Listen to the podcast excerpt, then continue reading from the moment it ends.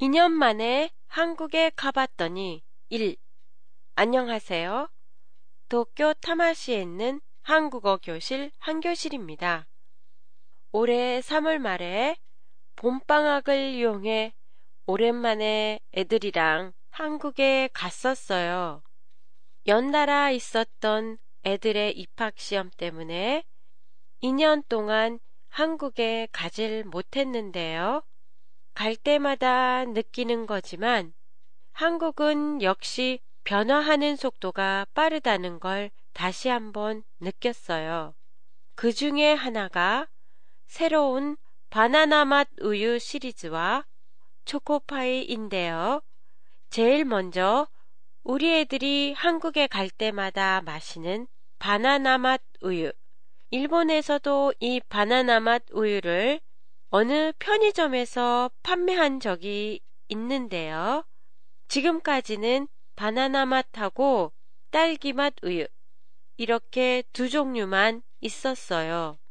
요번에 가서 보니까 메론 맛, 커피 맛이 새롭게 추가돼 네 가지 맛이 있더라고요. 그래서 시험 삼아 네 가지 종류의 맛을 다 사서 마셔보고 맛을 비교해 봤어요. 메론 맛은 좀 단 느낌이 강하지만 커피 맛은 그런대로 맛있었어요. 우리 애들은 커피 맛이 마음에 들었나 봐요. 그래서 일본에 돌아올 때도 마트에서 바나나 맛과 커피 맛 두 종류를 사서 갖고 돌아왔어요. 바나나 말이 나오니까 생각이 나는데요. 정이라고 쓰여진 초코파이 상자 보신 적이 있으세요?